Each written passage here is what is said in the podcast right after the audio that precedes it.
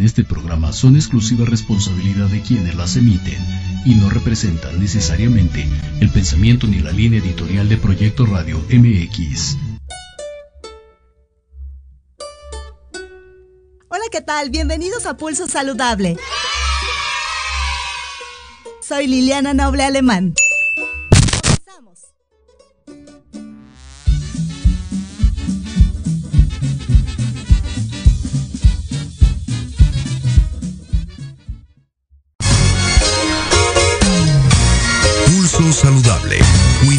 Estilo y forma de vida. Un programa diseñado especialmente para ti que te ocupas de tu salud. Conduce Liliana Noble.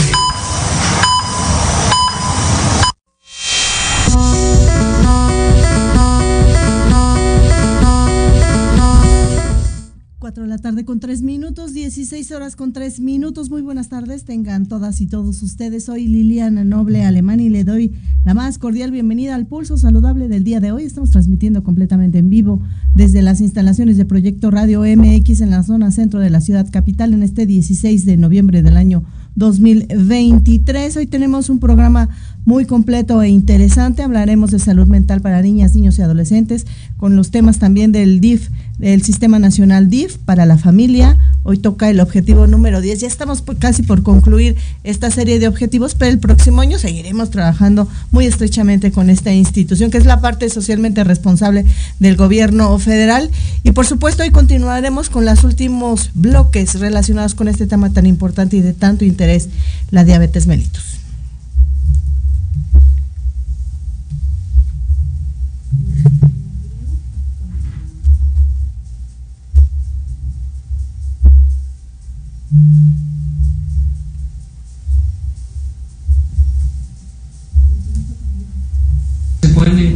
Desde etapas muy tempranas el diagnóstico, ¿no? En una diabetes muy temprana, diabetes temprana, o incluso pacientes que ya llevan un tiempo prolongado de diabetes, pero que han podido mantener su, un control glucémico adecuado a través de otros cambios, ¿no? cambios en el estilo de vida, una, eh, una buena obtención de plan de alimentación, actividad física, etcétera, de tal manera que hay una cantidad y un espectro muy amplio de personas que se controlan solamente con medicamentos orales y que están en, ese, en ese buen control glucémico sin que tengan necesidad de un tratamiento inyectable.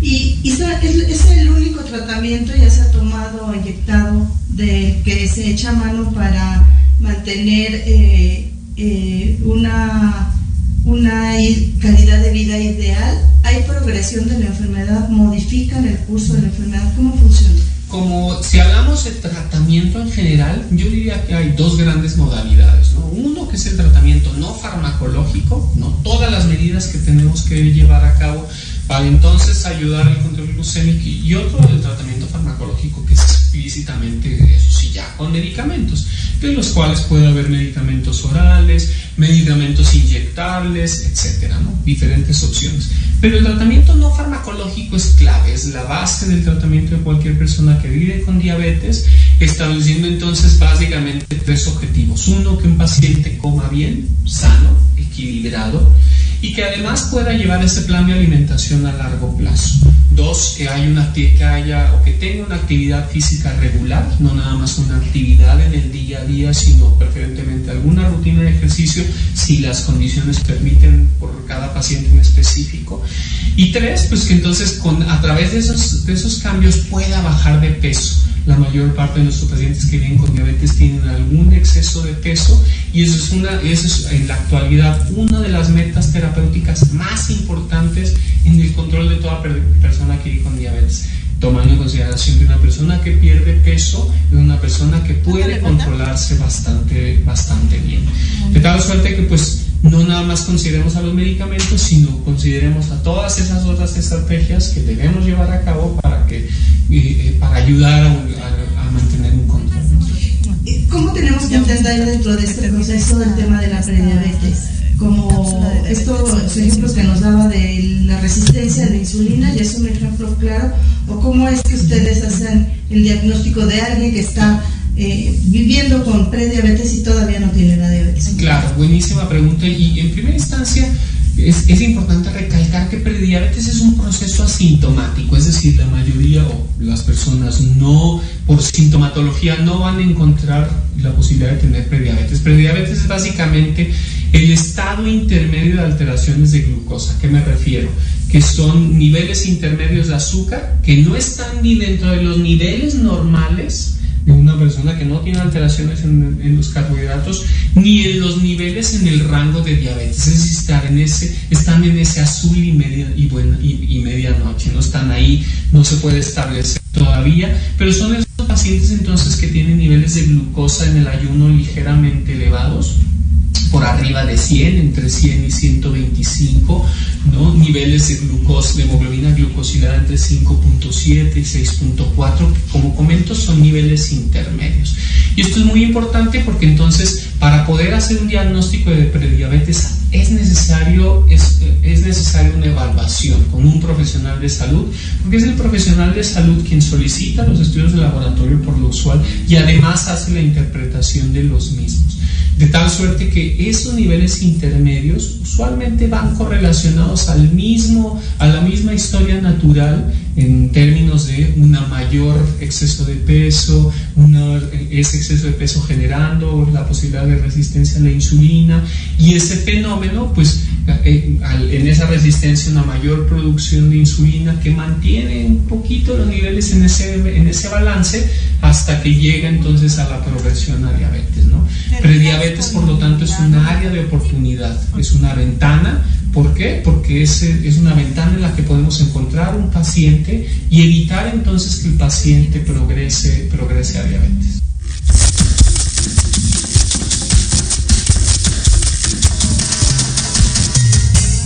Pulso Saludable hoy nos acompaña tarde con nueve minutos ya de este día 16 de noviembre del año 2023, la temperatura 27 grados centígrados y aquí a través de, de la distancia nos muestra una vez más el doctor José Gotés Palazuelos, endocrinólogo e internista, todos estos problemas de una de las enfermedades que más muertes cobra a nivel mundial y nuestra primerísima primerísima causa de enfermedades cardiovasculares, de enfermedades renales, de los ojos, etcétera, la diabetes mellitus y el martes se conmemoró el Día Mundial de la Lucha contra esta enfermedad. Y pasando a otros temas, ya se encuentra conmigo y le agradezco enormemente su presencia la doctora Lisbeth Rosas Montero. Ella es directora general de normatividad, promoción y difusión de los derechos de las niñas, los niños y los adolescentes del Sistema Nacional DIF. Y vamos a platicar con ella los próximos minutos sobre este punto número 10. Recuerden que ellos se rigen sobre 10 acciones, nos lo comentaba la directora general Nuria Fernández desde el inicio de estas intervenciones ya vamos en el número 10 y este se denomina Impulsamos la participación social de las niñas, niños y adolescentes y esto con el fin de dar voz a las niñas y a los niños y por supuesto a los adolescentes sobre qué es lo que les gusta, lo que no les gusta, cómo quieren ver su país y principalmente las comunidades alejadas, estos grupos de interés. Lisbeth, gracias por estar con nosotros, hermosa de Impulso Saludable. Buenas tardes. Muchísimas gracias, Liliana. Es un gusto y un placer estar aquí en tu programa que pues me decías ya cuantísimos años que llevas en esto, mi admiración y mi cariño para tu trabajo como locutora y precisamente como tú lo dices dentro de el trabajo que realiza el Sistema Nacional DIF, en este caso con nuestra titular Nuri Fernández Exprésate, pues le ha dado un, eh, una importancia eh, invaluable a los trabajos, sobre todo de escucha activa. En el caso de nuestra dirección general, pues toca representar el punto número 10, que es la voz de las niñas, niñas y adolescentes de todo México. Y bueno, lo hemos logrado hacer eh, no solamente con algunas de las acciones que más brevemente te voy a platicar, pero mucho tuvo que ver este impulso, esta gran consulta de niñas y niños, me escuchas, que llevamos a cabo el año pasado, pues donde logramos impactar a casi un millón trescientos mil niñas y niños, escuchando pues lo que les gusta, lo que les interesa, lo que les preocupa. Eh, cómo quieren ellos también trabajar en la promoción de sus propios derechos humanos entre pares, con niños, difundiendo sus derechos en las escuelas, en su casa, en la comunidad. Y también en este caso la participación también muy importante de los niños y niñas de nuestra primera infancia, que nunca habían sido escuchados, sobre todo en razón de lo que ellos les pone triste, lo que les pone feliz, para la construcción de algo muy importante que está haciendo el Sistema Nacional DIF con todos los DIF estatales, con los gobiernos de los estados, con los municipios, que es ahora la construcción de una agenda temática eh, muy similar a lo que presenta la Agenda 2030, que sean propuestas sostenibles, eh, en donde las niñas y niños pues han estado participando en cada uno de los eventos que hemos estado realizando. O sea, hicimos la consulta, se arrojaron los resultados, se abrieron los datos para que cualquier instancia, estado, municipio, académicos, investigadores puedan realizar el cruce de datos de qué están percibiendo nuestras niñas y niños en México. Y ahora estamos en la construcción de una agenda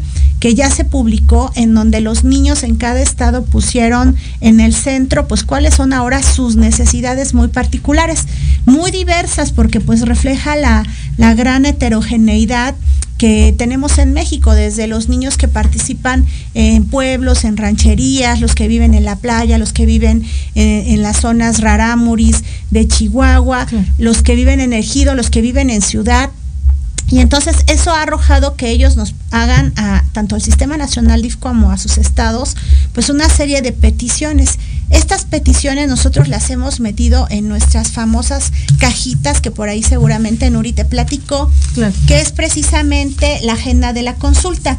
La primera que es a lo mejor el, este, eh, algunos que nos están siguiendo y si no está el QR que más adelante les vamos a presentar. La primera es escucha y respeto en la familia todo lo que tiene que ver con el combate a la violencia familiar que subió de manera muy significativa en el COVID y que tenemos que estar trabajando juntos, poder, los tres poderes y los tres niveles de gobierno en el fortalecimiento a las familias para que aprendan a resolver sus temas, sus diferencias, las discusiones, para erradicar el castigo corporal que todavía por ahí sigue este, en algunas casas, en algunos hogares, así es. Trabajar con ellas, pues las escuelas para padres, la crianza positiva, la crianza amorosa, la crianza con respeto. La cajita 2, que es el derecho al juego, que más allá de todas sus actividades escolares, que de pronto a veces son muchas y los saturan, pues que también los niños tengan derecho a ese juego, a, a contar con parques iluminados, seguros, con juegos limpios, con áreas verdes, con canchas deportivas. El tercer, en la tercera cajita, pues los espacios públicos para la niñez, es decir, que todos los aditamentos a veces urbanos o en las eh, áreas públicas o privadas cuenten con estas características para que las niñas y niños puedan disfrutarlas y gozarlas. A veces los niños no alcanzan ni siquiera los lavabos de los baños, o sea, no son incluyentes. Entonces, estas políticas también ellos refieren que son importantes para ellos. Otro tema importante en espacios públicos es que cuando se construyan haya áreas de juego, también haya áreas específicas para algún niño o alguna niña que tenga algún tipo de discapacidad, que a lo mejor no son los mismos juegos que de manera común se ponen en los parques y jardines. El otro que es la inclusión, que nadie se quede atrás, que nadie se quede afuera, como lo ha dicho nuestro presidente Andrés Manuel López Obrador, es en donde incluyamos a todos, ¿no? Y promovamos una cultura de la no discriminación. La cajita 5, que es el cuidado y conservación del medio ambiente, fíjate que en la consulta uno de los temas que más les importan e interesa a nuestras niñas y niños es el cuidado del medio ambiente y de las mascotas. Entonces, eso ahora, las mascotas, los animales ahora llamados de compañía, son muy importantes para ellos, pero también es muy importante el cuidado del medio ambiente. Las nuevas generaciones de niñas y niños, aquí hay muchos papás que nos están escuchando, ya vienen con otro chip, ya nos dicen, papá, mamá, recicla, mamá, papá, bañate rápido, cuida el agua, este, cómo hacemos eh, reciclaje, en fin, muchas cosas que ellos ya traen y que nosotros como adultos tenemos que reaprender y obviamente pues predicar con el ejemplo cuando estamos este, con nuestros niños y niñas. La cajita 6, que es la protección y cuidado a los animales de compañía, que te decía hace unos minutos, que necesitamos ahora generar políticas públicas de acercamiento, de buena convivencia. Ya ves cuántas a veces eh, situaciones de violencia se han generado, se han detectado cuando a veces las personas a edades muy tempranos empiezan a agredir a los perros, a los gatos, este caso tan dramático del señor que aventó al perrito en, la cazuela. Entonces, esto a los niños y niñas de México les importa mucho, poder ir construyendo esa cultura del respeto a sus animales. En la cajita número 7, pues es el derecho a la salud y al autocuidado. ¿Por qué? Porque los niños de México quieren tener de manera más accesible la salud. Sobre todo nuestros niños que viven en rancherías, pues se ha buscado que los DIF estatales, que los DIF municipales, que las áreas de salud este, busquen acercar estos servicios de salud a las comunidades pues más desprotegidas que de pronto pues no les llegan siempre todos estos servicios. Entonces aquí se habla pues de que hay que establecer una gran coordinación para garantizar que todos los servicios de salud sean accesibles para nuestros niños y también obviamente pues el autocuidado y la protección, que tengan la posibilidad de tener a su mano elementos y herramientas para la prevención no deseada de embarazos, para el tema de las enfermedades de transmisión sexual, entre otras.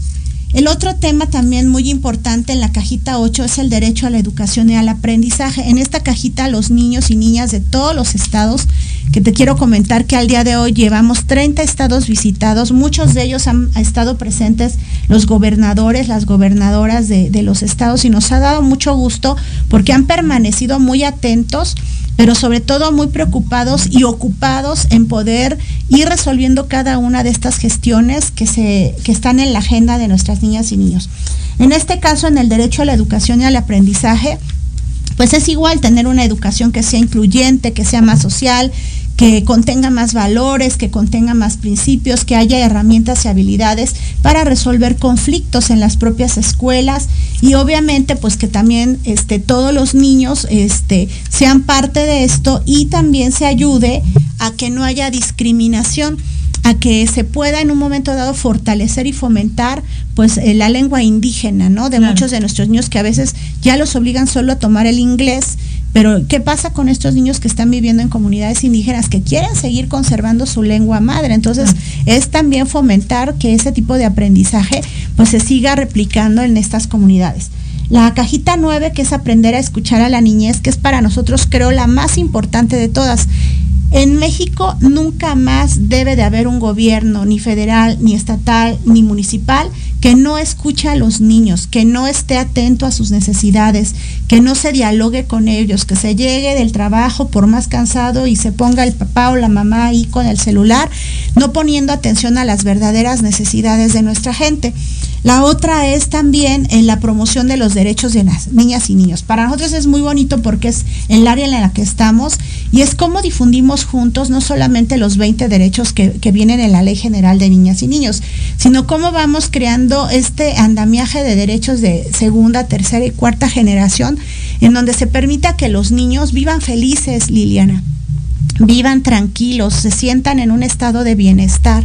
Entonces, eso tiene que ver con que ellos sepan cuáles son sus derechos, pero nosotros también como servidores públicos y como adultos, hacérselos este, exigibles y cristalizárselos en acciones concretas, porque de nada va a saber servir que un niño este, sepa que tiene derecho a la salud, que tiene derecho a la educación, que tiene derecho al internet, que tiene derecho a la intimidad, si nosotros no les damos garantía de que las vivan, vivan sus derechos en plenitud. La 11, que es cultura, que es algo maravilloso porque fue una pregunta que, que a Nori le encanta porque ella propuso que esa, esa pregunta fuera abierta. Y entonces cuando dices, ¿qué significa para, para los niños de México la palabra este, México? O sea, ¿qué significa la palabra México como tal? Y los niños dijeron, México significa cultura, significa todas las, los artes, las expresiones este, artísticas, musicales, este, étnicas, de gastronomía, de vestimenta. Eh, y es algo muy bonito porque ahora este gobierno ha estado muy preocupado y ocupado en llevar la cultura a las comunidades más lejanas. ¿no? Estos proyectos que está haciendo Alejandra Fraustro de los semilleros, pues es algo muy bonito porque está llevando cultura y además es un tema también de prevención y de armonización con estos niños que, que, a lo mejor están viviendo en situaciones de violencia. Me tocó hace poco ir a Tlaxcala, este, en zonas en donde habían sido estigmatizadas por el tema de trata, en donde ahora se están creando semilleros, sobre todo con niñas, ¿no? semilleros culturales creativos. Entonces, estar llevando la cultura a las comunidades, que es lo más importante, porque antes la cultura, pues era algo este, muy difícil de tener, muy difícil de adquirir. Era, se decía que algunas este, situaciones esas estaban destinadas solo para la gente que podía tener el dinero para pagarlo. Entonces, ahora ya no se está dando esta situación y es algo muy importante que destacar. La cajita 12, que es arte y deporte, eh, nosotros, eh, ahora sí que dicen que el juez, el buen juez por su casa empieza. Tenemos un lugar maravilloso que es Congreso 20, que te invitamos con mucho gusto a conocer allá en Tlalpan, en el centro, que era la, casa del conde de Regla, de, Romero de Terreros. Es una hacienda muy bonita, ya están las oficinas de tu servidora por parte del DIF. Y ahí Nuri instruyó que se creara, que se abriera al público, porque era un lugar que estaba cerrado, que, solamente los que trabajábamos ahí conocíamos. Y es un lugar hermoso donde se está detonando el arte y la cultura. Todos los días hay alguna muestra fotográfica, algún evento, algún foro, alguna plática. Se dan clases de danza, de baile, se hacen talleres. Entonces es como los lugares que ya tenemos, pues los, los, los ahora sí que como decía Andrés Manuel hace algunos años, le damos su chaineadita y los revitalizamos para que sean lugares de arte y cultura accesibles al 100% para la población. Y el otro tema, pues ya vamos a la cajita 13, cultura de la paz y derecho a la vida. Nosotros estamos ahorita dentro del gobierno de la Cuarta Transformación eh, con una misión muy importante, que es cómo construimos la paz juntos y, entre todos, entre todos los sectores de la población, entre los tres niveles de gobierno y los tres poderes. Entonces estamos llevando, eh, estamos trabajando mucho con la Secretaría de Seguridad y Protección Ciudadana, la compañera Rosicela, y estamos yendo juntos el Sistema Nacional DIF y otras dependencias a las ferias de construcción de paz a llevar todos los servicios que tiene el Sistema Nacional DIF, ponerlos al alcance de la gente, que la gente sepa qué tenemos, qué le puede servir de cada uno de los proyectos que tenemos, pues todas las dependencias del gobierno federal, pero también sumando a las que tiene el gobierno estatal. Independientemente de partidos y colores, o sea, que sean accesibles. Y el otro, pues también el municipio, que le entre y que se acerquen, porque desafortunadamente todavía hay lugares en donde en municipios la gente tiene que ir a meter 10 oficios y tocar 20 puertas para poder acceder a un programa. Entonces, el tema de la construcción de la paz es muy importante porque es una acción preventiva que trabajamos eh, no solo con los adultos, sino sobre todo con las niñas, niños y adolescentes y los jóvenes a través de muchos programas para que para sensibilizarlos sobre para que no entren a, a, ser parte de la delincuencia que existe muchas veces en sus municipios, dentro de estos 50 municipios donde hay más alta incidencia delictiva, pero también ofreciéndoles trabajo, ofreciéndoles otras actividades que ellos puedan desarrollar para que también puedan este, ser empleados cuando son jóvenes. O sea, muchos de nuestros jóvenes en México nos dicen, acabo de egresar de la universidad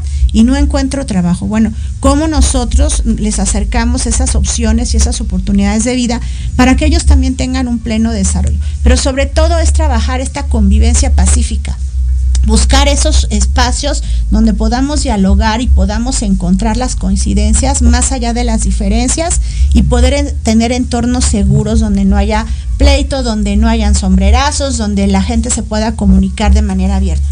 Y el derecho a la vida, que pues al final de cuentas también es muy importante, el, el respeto a la vida, y la cajita 14, el derecho al bienestar, que finalmente pues es una de las prioridades de nuestro presidente también que toda la gente, que nuestros adultos mayores tengan este, sus servicios garantizados, su pensión universal, ir universalizando todos los programas. Eh, Nuri trae precisamente este planteamiento de que los desayunos escolares ahora no sean fríos, sean calientes, pero también algo muy bonito, que sean universales que sean para todos los niños en esta primera etapa. Y más adelante que también los niños de preescolar, de jardines de niños, puedan contar también con un, con un desayuno. Entonces, son al final políticas públicas para el bienestar de las personas, que incluye pues no solamente los adultos, los niños, las mujeres, sino también incluso nuestras niñas y niños que tienen algún tipo de discapacidad y que puedan tener pues becas, programas de apoyo, cursos para que también ellos pues sean parte de, esta de este grupo de población a la que tenemos que apoyar. ¿Por qué? Pues porque son grupos de atención prioritaria este, que muchos años estuvieron en el olvido. Entonces, eso es lo que estamos haciendo, Liliana. Y, y, muy completo porque me haces pensar, mi querida Liz, en la Agenda 2030, que es muy similar en el tema de los objetivos de desarrollo sostenible, que desafortunadamente por la pandemia muchos de ellos no se van a poder llegar a cumplir, pero aunque México se adhirió, tiene la corresponsabilidad con el resto del mundo de, eh, abonar y de aportar con lo que le toca para que esto al final sea posible. Tenemos la Agenda 2030 ya muy cercana, pareciera que no, pero con este tipo de acciones se está visibilizando la sociedad, una parte de la sociedad más vulnerable de nuestro querido México, pero también que, las niñas, los niños y los adolescentes sepan que el DIF está ahí para apoyarles, para escucharles y para darles resolución inmediata con semilleros, con estos huertos traspatio que también han hecho, con todas las acciones, porque si involucras desde pequeñitos, como decías, es un tema de rescate, de rescate de la violencia, de que conozcan qué sí se debe y no se debe de hacer y hasta dónde tienen estos derechos y también las obligaciones como seres humanos, pero también que conozcan que no están solos, porque a veces en esta vulnerabilidad social y cultural que les toca vivir por su, por su situación en cada uno de sus lugares de orígenes, de pronto se pierde esta idea de que están ahí, que son presentes y que hay alguien que los puede escuchar. Sí, fíjate que algo que te quiero compartir es un, programa muy bonito que es el de Impulsores de la Transformación. Antes se llamaba Difusores. Nosotros hicimos un cambio, hicimos reformas al estatuto y le dimos nuestro sello institucional como 4T, pero no solamente por el nombre, sino por lo que implicaba. Antes eran niños difusores, pues nada más difundían, pero ahora son impulsores de la transformación, son niños y niñas agentes de cambio. Tenemos en México, en todo el país, eh, prácticamente en todos los municipios, y estas niñas y niños están siendo eh, formados, sensibilizados, les bajamos cursos, talleres, pláticas, y lo iniciamos precisamente en el COVID. Este, aunque el programa ya tiene 20 años y había ido hacia abajo, nosotros lo rescatamos porque también hay que rescatar lo que vale la pena en la parte de la política pública. Y entonces, como nuestros niños y niñas estaban en casa encerrados en el COVID, la violencia familiar estaba en aumento, las relaciones en casa estaban muy complicadas, pues nos fuimos con todo el apoyo de las tecnologías de la información, así como tú, y nos fuimos a hacer Zooms foros. Al día de hoy llevamos 97 foros de manera interrumpida. Es como nuestro programa, similar al tuyo, pero con puros niños. ojalá incluso de una vez te invito para que estés en uno con nosotros. Porque va a ser maravilloso que ellos te conozcan y que vean la experiencia de una locutora y cómo desarrolla su trabajo porque ellos se conectan todos los viernes de 4 a 6 por el Facebook Live del Sistema Nacional DIF y tenemos 93 temáticas, siempre tratamos de innovar. Lo mismo les hemos sentado a sus comandantes de la Guardia Nacional, de Sedena, con ministros, con jueces, con magistrados, con InMujeres, con CONAVIN, ciberseguridad, prevención de embarazo en adolescentes, los temas de no discriminación, todos los temas que a ellos les importan y les interesa, pero también todos los temas que nosotros necesitamos que ellos manejen para no ser víctimas del delito y para no ponerse en condiciones de vulnerabilidad. Un ejemplo, ciberseguridad.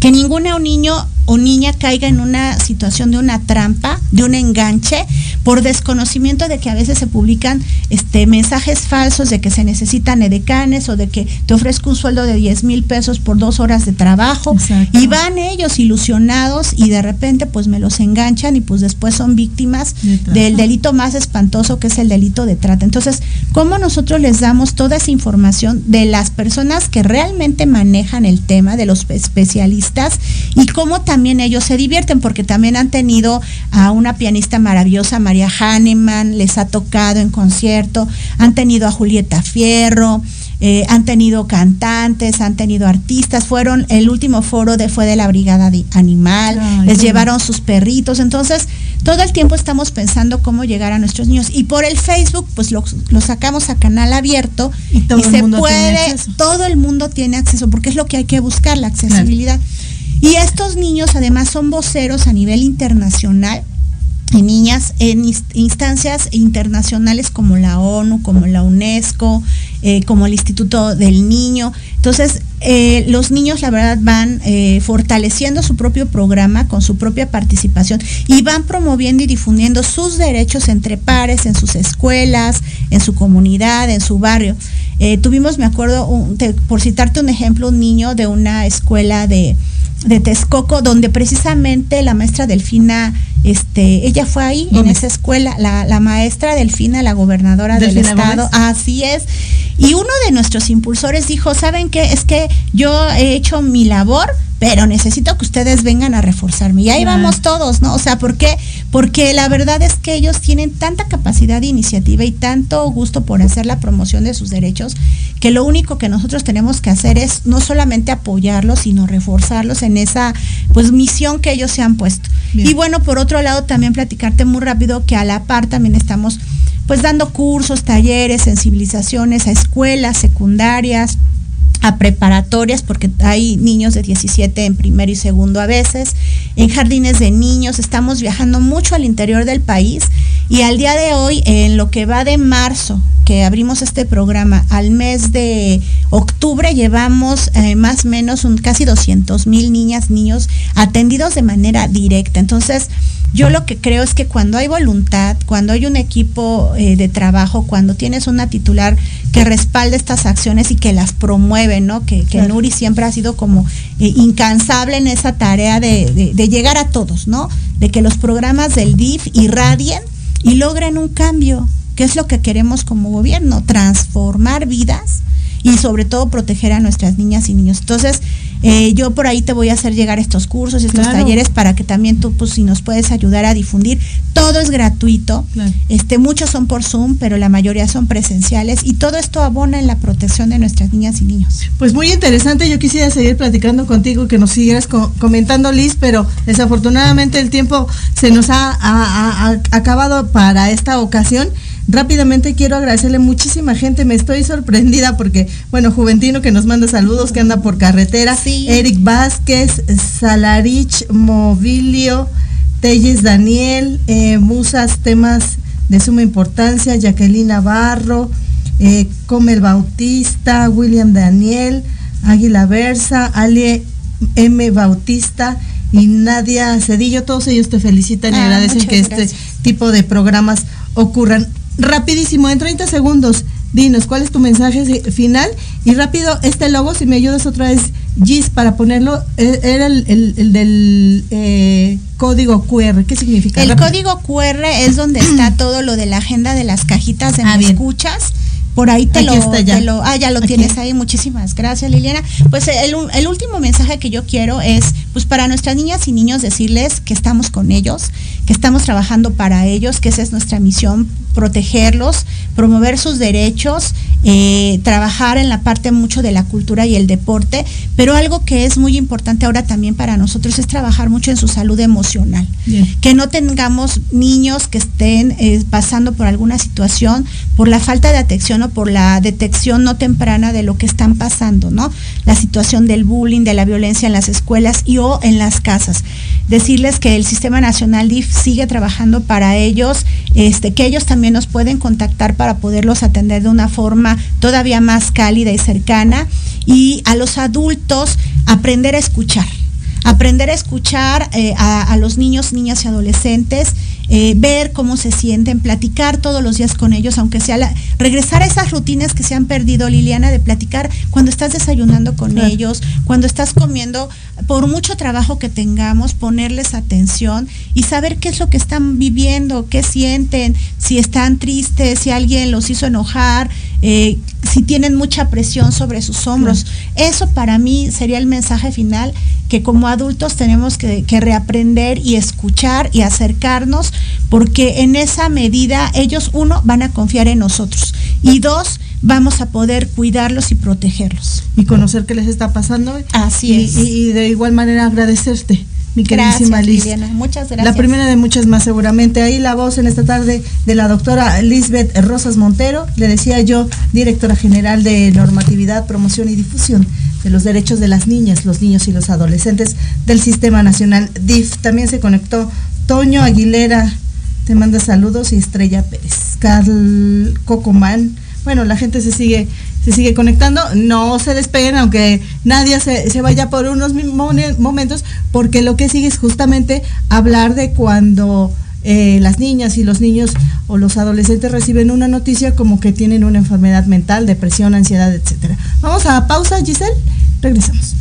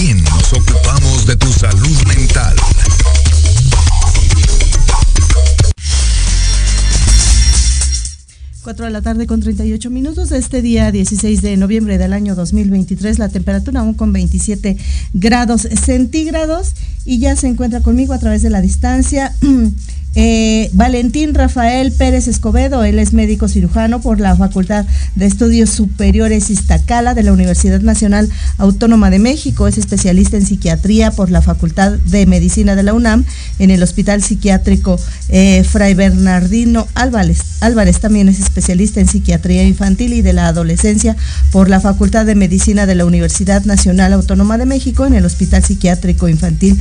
Doctor Juan N. Navarro tiene una alta especialidad en Psiquiatría de Hospital General en formación por la Facultad eh, Mexicana de Medicina y también ha tenido cursos en la Universidad La Salle, en el Hospital Ángeles Pedregal y es médico asistente de la Dirección del Hospital Psiquiátrico Infantil, doctor Juan N. Navarro, vamos a platicar con él los próximos minutos sobre las reacciones ante enfermedades médicas de las niñas, niños y adolescentes, prácticamente estas enfermedades mentales, a lo mejor depresión, ansiedad, eh, eh, algún tema de, Asperger, etcétera, pero también puede ser un tema de abuso de, de, sustancias o que el niño sea agresor o el niño sea agredido como el bullying.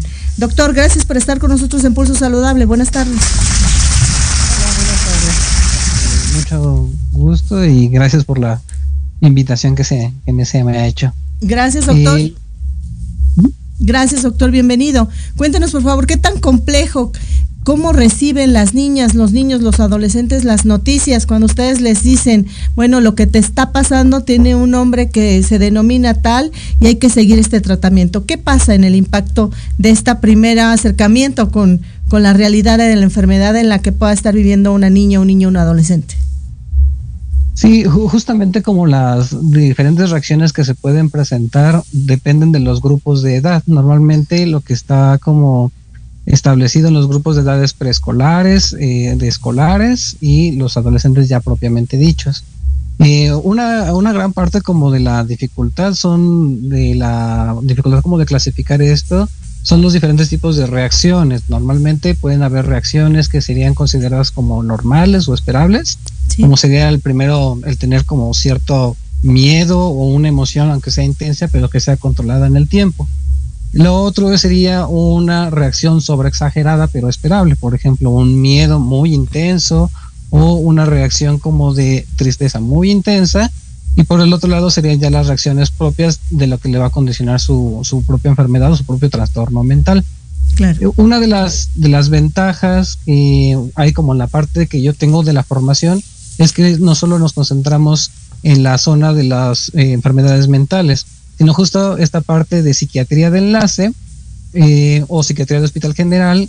Son, somos los psiquiatras que estamos incorporados para la atención de pacientes que están por alguna razón eh, médicamente enfermos o cualquier condición de cualquiera de los sistemas cardiovascular, sistema nervioso, renal o todo.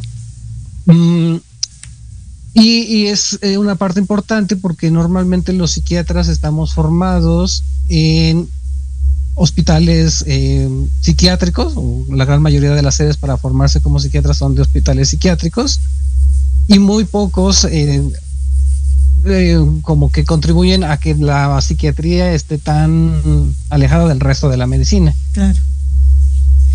Doctor, y por ejemplo, ¿cuál es la reacción más común eh, en las niñas, los niños y los adolescentes? Eh, ¿Hay algún tipo de estándar de esto que nos decía, que pueden tener a lo mejor una emoción o una especie de miedo, pero que se va a ir eh, sanando con el tiempo, que, que, que van llegando a esta aceptación de la enfermedad?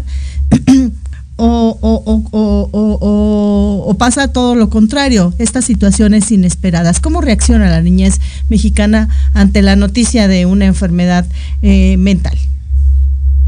Mm, la mayoría de las veces, como decía, depende del, grupo de edad, ¿no? A lo mejor los preescolares, que son los niños menores de 5 años, al nivel de explicarles es un poco más Mm, imaginativo a través de juegos, el cómo poder decirle que tiene alguna conducta o que su conducta no está plenamente en su control y que por lo tanto no siempre tiene que ser una situación de, castigo, por ejemplo.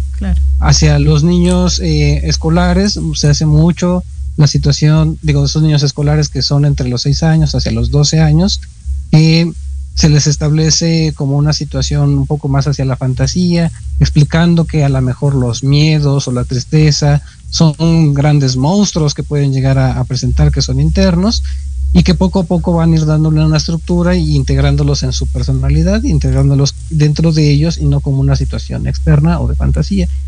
Y hacia los adolescentes, eh, después de los 12 años, tanto en niñas y en niños, la mayoría de las veces cuando se les da como el nombre a lo que está pasando, puede ser incluso hasta integrador.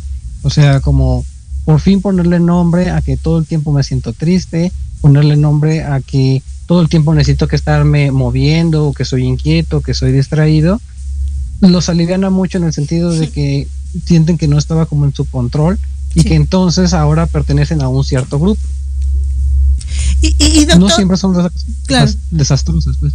Claro, doctor, y algunas enfermedades eh, tienden a generar por el, mismo padecimiento esta especie de, de, tristeza o enojo o ira.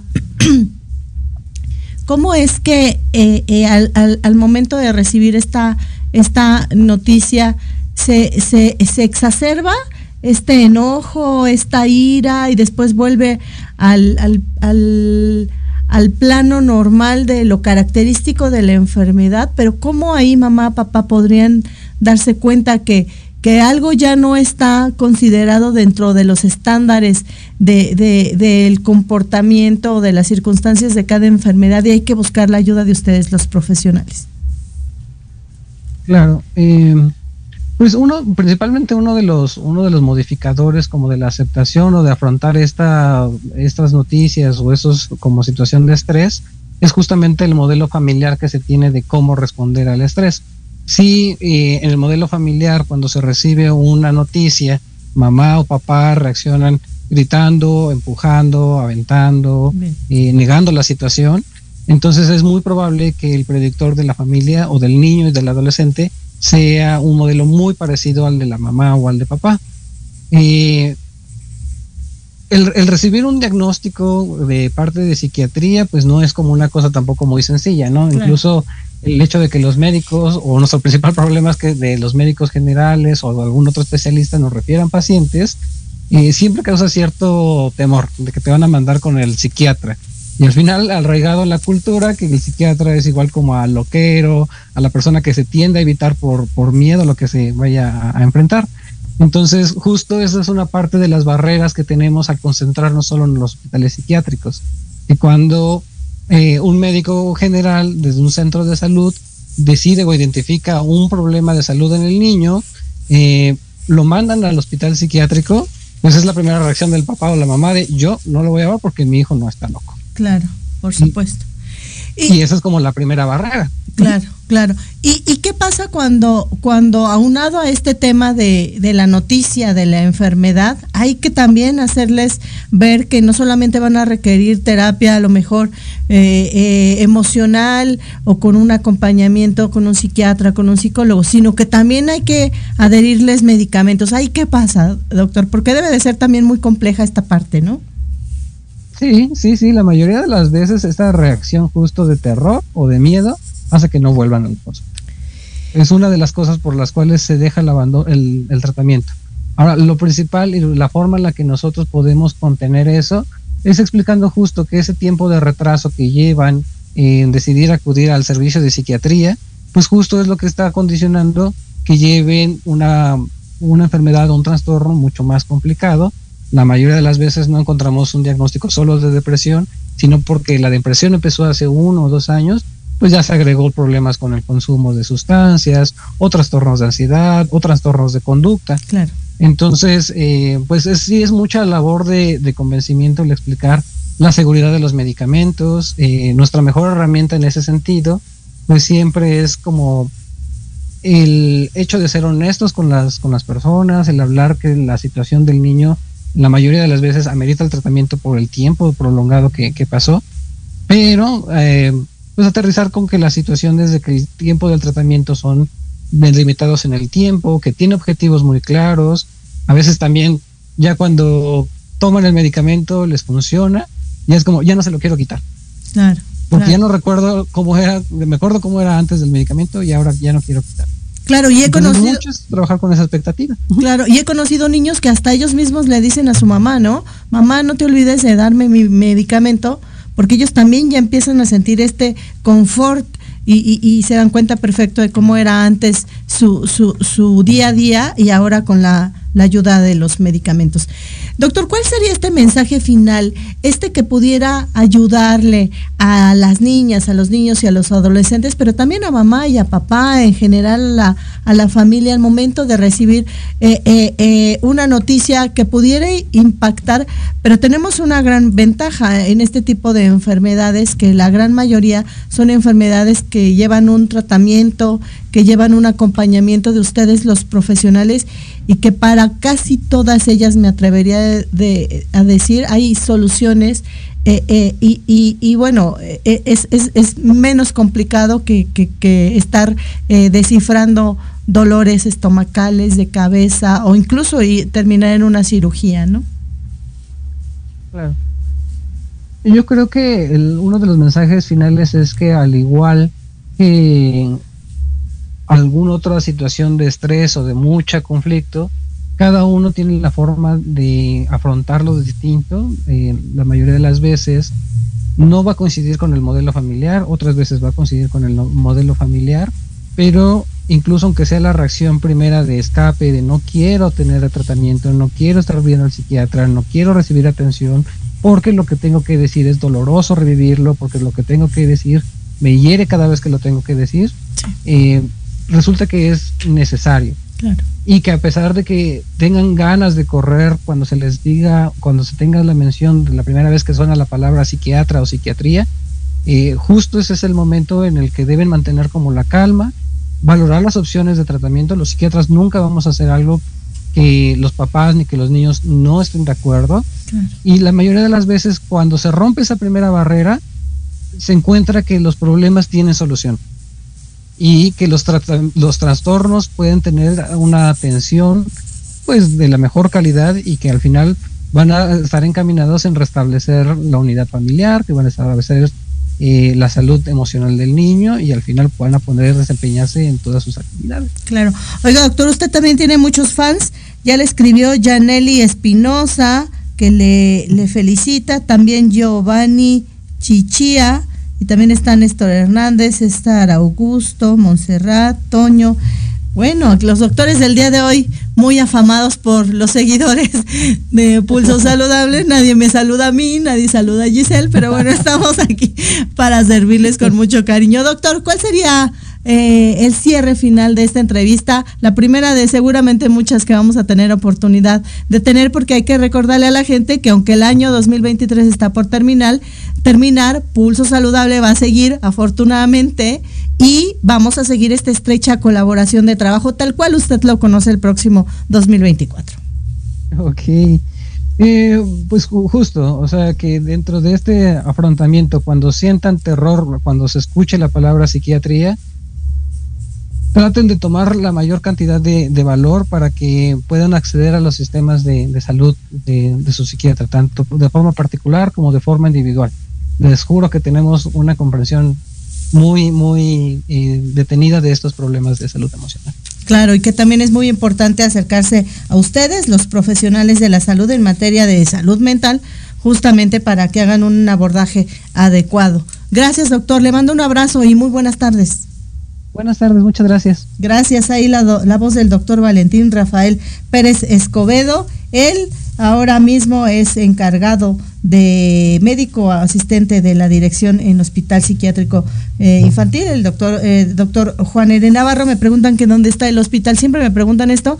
¿Dónde está el edificio, en la zona de hospitales, dónde está el edificio nuevo del Instituto Nacional de Cancerología, enfrente o al lado de la parte eh, tradicional del Instituto Nacional de Cancerología. Vamos a escuchar la última parte de lo que nos tiene que decir el doctor Gotes sobre diabetes mellitus y ya con esta información me toca despedirme, no sin antes recordarle que tenemos una cita la próxima semana, 4 de la tarde en punto. Así es que gracias Giselle, hermosa que me acompañó, buena sasa en los controles técnicos. Gracias a ella todo sale perfecto al aire. Gracias hermosa.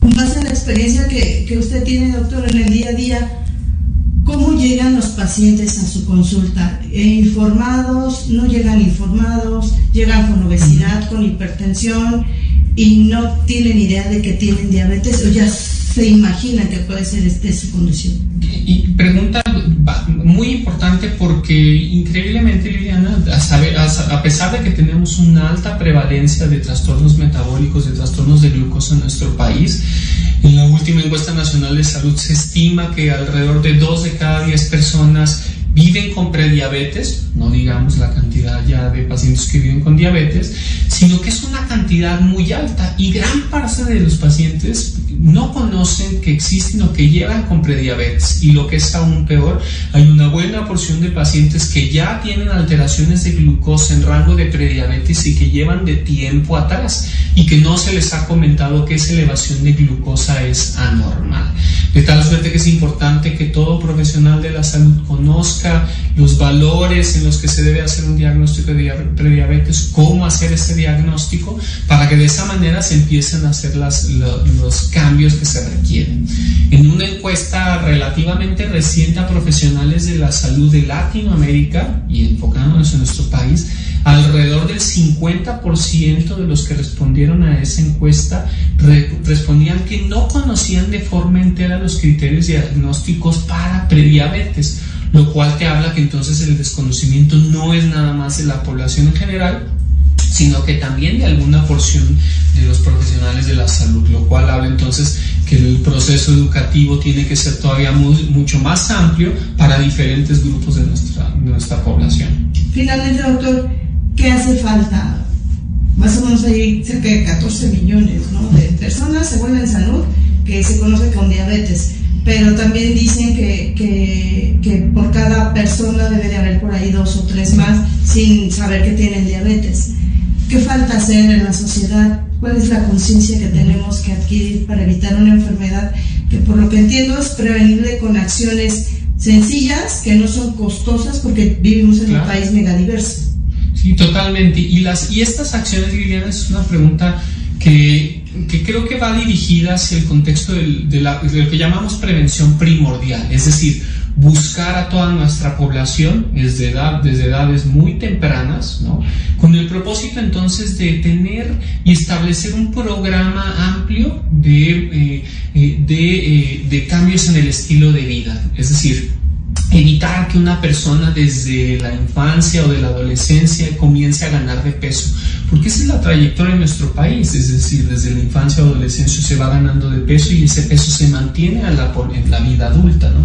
Esa prevención primordial debe venir desde el contexto educativo, por supuesto desde el, desde el contexto familiar, pero también desde el contexto regulatorio, para que de ese contexto regulatorio haya leyes que favorezcan el consumo de alimentos que sean de mayor beneficio, la reducción en el consumo de alimentos densamente calóricos, hiperenergéticos, azúcares simples y por supuesto la generación de infraestructura y de condiciones de vida que favorezcan el, hacer actividad física, ¿no? Porque eso nuevamente pues eso es un aspecto muy importante. Tal suerte que, es, que debe de ser un programa amplio, extenso y que tenga una meta a largo plazo, porque eso es solamente ahí, a través de esas acciones, donde la gran mayoría de los casos podrán ser, podrán ser prevenidos.